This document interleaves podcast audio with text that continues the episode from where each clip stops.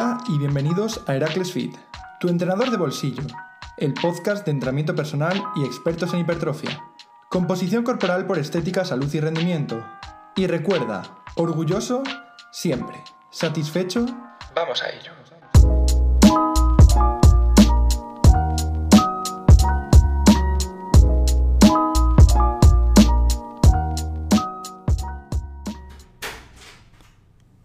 Hola y bienvenida a tu hogar, Rebe. Justo. Justo, ven, saluda. Mira, no lo voy a cortar. Nunca habíamos empezado así un podcast. Saluda. Hola, ¿De dónde vienes? del gimnasio. Pues justo, a- para que os hagáis una idea, íbamos a empezar a grabar y justo ha aparecido Rebe por, por la puerta y nos ha interrumpido. Así que bueno, Y os Ah, tenéis que ir, que es lo mejor. haz el saludo.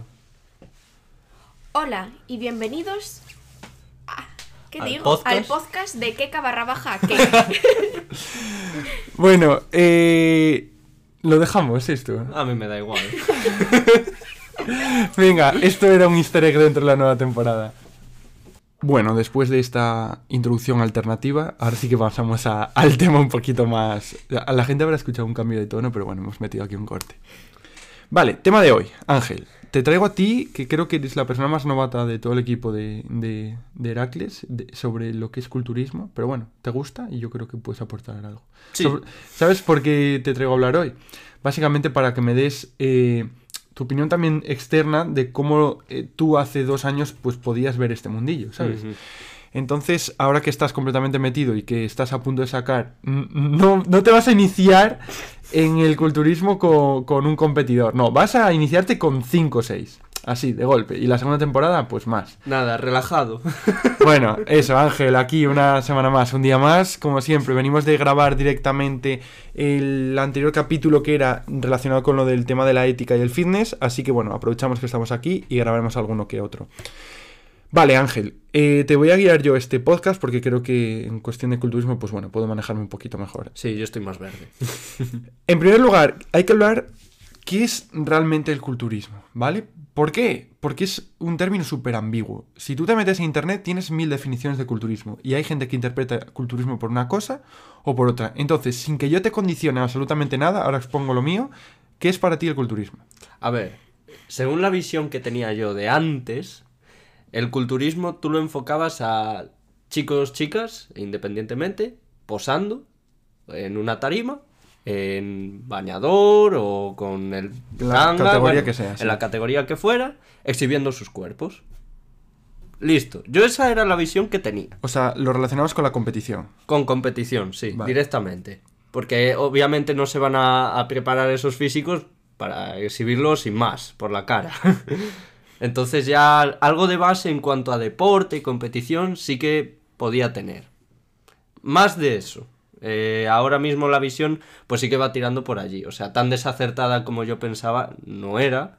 Al final ahora sí que sé distinguir más, que, más categorías dentro de lo que Sabes es... profundizar más. Claro, efectivamente. Pero lo que es la base de lo que es el culturismo tal cual, sin arraigar a más actividades y demás, yo considero que es esa. Vale. Entonces yo te hago la siguiente pregunta. Eh, imagínate, eh, a Rebe le encanta que haga estos ejemplos. Margarita, de 50 años, se ve mal, quiere apuntarse al gimnasio, ¿vale? No tiene ninguna limitación así extraña. Proceso relativamente normal. Se le lleva a cabo un programa de entrenamiento de fuerza, una dieta enfocada a la ganancia de masa muscular, bueno, mejora composición o pérdida de grasa, y eh, hace un trabajo convencional de hipertrofia. Margarita está haciendo culturismo. Claro, yo no lo enfocaría por ahí, por ejemplo. si ella quiere verse lo mejor posible dentro de sus gustos, al igual que un culturista de competición, está haciendo comp- culturismo. O culturismo es simplemente en el momento que tú subes el último peldaño hacia el escenario y hasta que lo bajas para competir. Claro, yo tal cual lo que pienso, ¿eh? Esto es totalmente improvisado y tal cual lo que Te voy a poner otro ejemplo. Eh, Cristiano Ronaldo cuando entrena es futbolista. Mm, Ah, Vale. comprendes. sí. Entonces ahí, eh, o sea, no estás desencaminado. Realmente, si nos enfocamos a- al deporte como tal, eh, o al espectáculo, bueno, como queramos llamar, pasa un poquito lo mismo con baile también. eh, la persona que hace baile no se le llama deportista. No, la gente no considera baile, un- o sea, no está reconocido como un Mm. deporte porque no está eh, institucio- institucionalizado. Pero realmente una bailarina es igual de deportista que una gimnasta. eh, Sí, rítmica. artística o rítmica, sí. Exactamente. Entonces, el culturismo también tiene esta dualidad entre la preparación y la competición.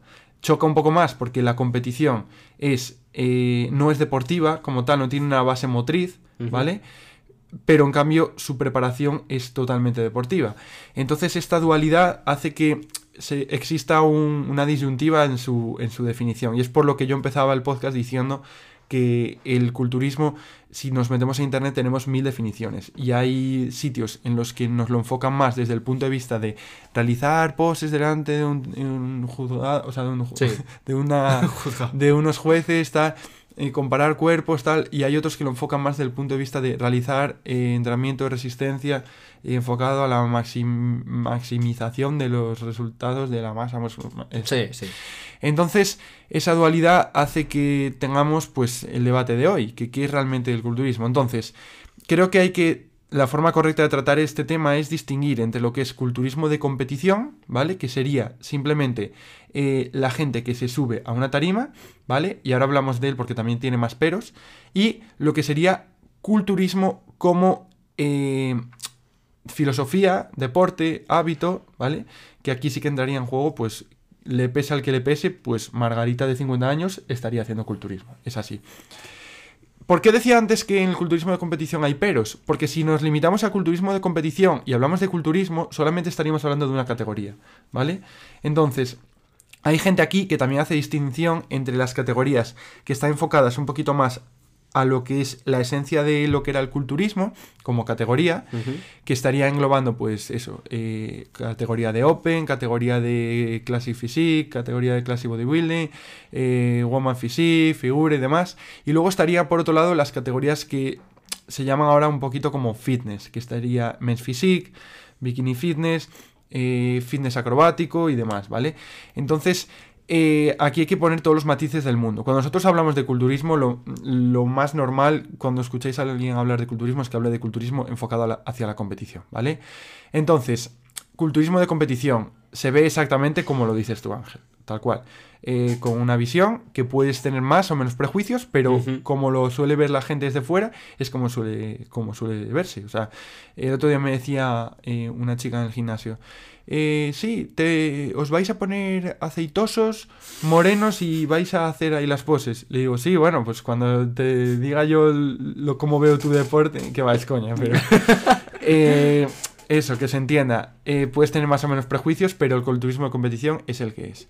Entonces, ¿cómo se ve realmente? O sea, de forma general. Vamos a ver, Ángel, tú que el- lo que decías, hace poco más de un año o dos, estabas viendo el culturismo desde la forma más ignorante posible. ¿Cómo lo ves en cuanto a prejuicios? En cuanto a prejuicios, por ejemplo, si comparas lo que es el culturismo con cualquier otro, otra modalidad de, de lo que sea. Deportiva, estás hablando. Sí, en cuanto a deporte como Sí. tal. Pues te va a llamar menos la atención, vas a tener muchísimo más prejuicio que, por ejemplo, el Rechazo, fútbol. por ejemplo. Sí, rechazo. Porque no tiene aceptación social. Como ves que es la búsqueda de... Porque la gente cree que es más por la búsqueda de estética, ego, de enseñar, mira qué fuerte estoy, tal, no sé qué, lo equiparan a eso. Y Es no decir- saben lo que hay detrás de toda preparación, de Estoy de lo que se hace y demás. Y sobre todo hay un matiz eh, muy grande, que es la filosofía de que un culturista trabaja su cuerpo no desde el punto de vista de estética para gustar, Claro. sino estética enfocada a que su herramienta de, eh, deportiva, su implemento, por así decirlo, entre comillas, es su cuerpo. Entonces, el culturista va a tratar eh, sus grupos musculares como, yo que sé, el jugador de hockey trata sus patines o su stick. ¿Entiendes? O su futbolista sus botas y su balón y su golpeo. Entonces, el culturista, el fin en sí mismo es su propio cuerpo. Entonces, va a tratar su cuerpo como tal. ¿Qué pasa? Que si tú no entiendes esta filosofía, desde fuera sí que se va a ver con esa prepotencia, con ese ego, o quizás, pues eso, al final es lo, lo de siempre, desconocimiento. Cuando tú ignoras algo, pues vas a generar prejuicios ante ello. Poníamos el ejemplo en anteriores podcasts de cuando tú ves algo oscuro, como ignoras o desconoces lo que hay, generas miedo. Y eso te hace especular. Ah, pues puede que ahí haya un asesino. Mm. Pues ah, puede que, ¿sabes? Generas prejuicios. Y luego igual lo ves de día y era un camino de rosas. Es así. Entonces, estos prejuicios eh, vienen sobre todo por, por ignorancia. Entonces, ¿crees que ha avanzado la, el tema de la accesibilidad al fitness y todo este apartado, categorías nuevas como lo que contábamos, men's physique y demás? ¿Crees que ha hecho que la, la sociedad, o por lo menos un cierto porcentaje, haya podido evolucionar hacia la visión del culturismo? Yo creo que sí, que en parte también como la sociedad ahora está muy centrada en el mundo fitness y demás, todo este ámbito sí que se puede ir poco a poco desmitificando muchísimas cosas. Por ejemplo, no tachar de, guau, este está fuertísimo porque usa química o lo que sea. Entonces, poco a poco sí que se va viendo cómo es realmente el mundillo. Vale, tema muy importante, redes sociales. ¿Crees que han ayudado a visibilizar o han eh, generado todavía más prejuicios o han dividido todavía más a la sociedad? Es que es un arma de doble filo, porque tú puedes enseñar tu físico en una red social y luego en persona ser distintamente contrario a eso. O Eso es engañar. Claro. No, pero me refiero que a lo mejor. Ah, te esta- refieres Claro. a enseñar fachada como tal. Efectivamente. Y luego ser más humilde. Bueno, Claro. o, o parece... Vale, sí, estoy completamente de acuerdo. Es que eso es un mundo. Al final tú puedes ver mil cosas en cuanto a culturismo y decir, pues, vaya, vaya gilipollas que se suben a una tarima y Hay una cosa que pasaba que comentaba una, una chica de mi carrera que es eh, que le sorprende muchísimo el conocer a alguien de nuestro ámbito en persona. A- lo- o sea, si primero lo conoces por redes sociales y luego lo conoces en persona, que cambia muchísimo. El decir, vale, como enseña su cuerpo, es como que das por hecho que es súper extrovertido, que es creído, entre comillas, es prepotente, es egocéntrico, y luego lo ves en persona y quizás es igual o más inseguro que tú en muchos aspectos. Entonces, te choca un poco y es así como se empieza a, a entender este deporte. El, el hecho de que las redes sociales generan visibilidad, pero no es hasta que te puedes tener, hasta que no puedes tener relación en cierta medida con este deporte Claro. que no vas a terminar de entender, como dices tú, que te metiste en el mundillo y lo has entendido perfectamente. Bien, ¿hacia dónde va entonces el tema de- del culturismo de competición?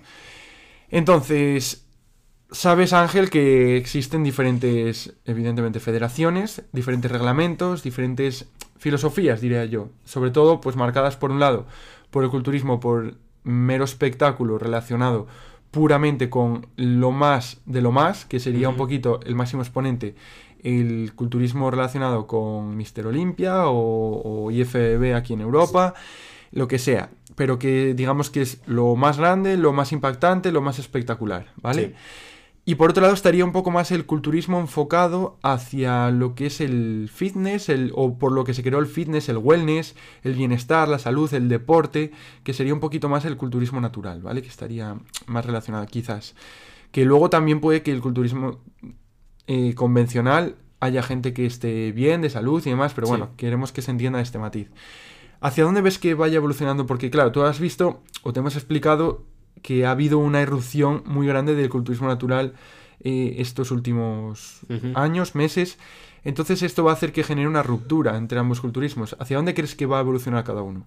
A ver, yo creo que lo que es el culturismo convencional como tal eh, va a seguir por la misma línea, tirando por, por ese espectáculo de tal, pero también combinando un poquitín lo que es la, la estética, el tirando por líneas, no solo por tamaño. No sé si estás al tanto de las muertes recientes de tantos culturistas que está viendo y esto está pues habiendo, haciendo que haya una, una especulación entre la, la comunidad fitness de si realmente van a empezar a buscar otro tipo de líneas, otro Mm. cuerpo que como dices tú más estéticos, más que mantengan la línea más, más atlética, más saludable se vea, Sí, que no sea tan... para no exigir exactamente tanto, porque si eh, la, la exigencia es exponencial y va a favor de lo que demanda el público, y esto pues llega a ser enfermizo, porque Sí. la gente cada vez demanda eso, lo mejor, lo más grande, lo más impactante, y esto pues al final son personas lo que, lo que están practicando este deporte, y van a tener un límite. Entonces, Claro. estoy de acuerdo contigo, creo que ese tipo de culturismo va... Debe ir, no que vaya a ir. Debe ir por una línea o una filosofía un poquito más encaminada hacia, hacia eso. Y luego el culturismo de, natural, bueno, el culturismo un poquito más eh, buscando la rama deportiva y de la salud, ¿hacia dónde crees que va a evolucionar? Poquito a poco, pues yo creo que va a ir evolucionando en función de, de- de lo que hemos dicho. El ir también buscando que la gente se vaya moviendo más, intentar llegar a más gente, que, que no se vea tanto como esos raros que, que hacen eso, sino pues eso, que sea más accesible, que muevan cada vez más personas, poquito a poco ir trabajando eso y también en cuanto a lo que es tamaño y demás, pues ir dando más oportunidad también. yo Estoy creo. de acuerdo. ¿Sabes una cosa? Eh, que dentro del culturismo natural hay mucha gente que se ofende cuando les dices o les dicen que el culturismo natural no tiene que luchar por tener la misma repercusión que el otro. Porque nunca la va a tener. Es así. Y les duele en el alma, entiendo que les duela. Mm. Pero creo que la lucha del culturismo natural no es esa, sino el hacer de esa, de esa práctica, lo que dices tú, una accesibilidad o una visibilidad para luchar contra esos prejuicios. Y eso va a hacer, por supuesto, que tenga práctica muchísima más que el otro, que tenga repercusión, pero igual, evidentemente, eh, yo qué sé, el mejor evento de culturismo natural no va a llegar nunca al mejor evento del otro. Claro. Pero te pongo un ejemplo. Tú, eh, yo qué sé, eh, imagínate, nuestra, nuestra empresa. Tú sales ahora a la calle, o incluso en nuestra ciudad, esperemos el día que no pase esto, pero bueno. Sales a la ciudad y le preguntas a alguien por, yo qué sé, eh, McFit.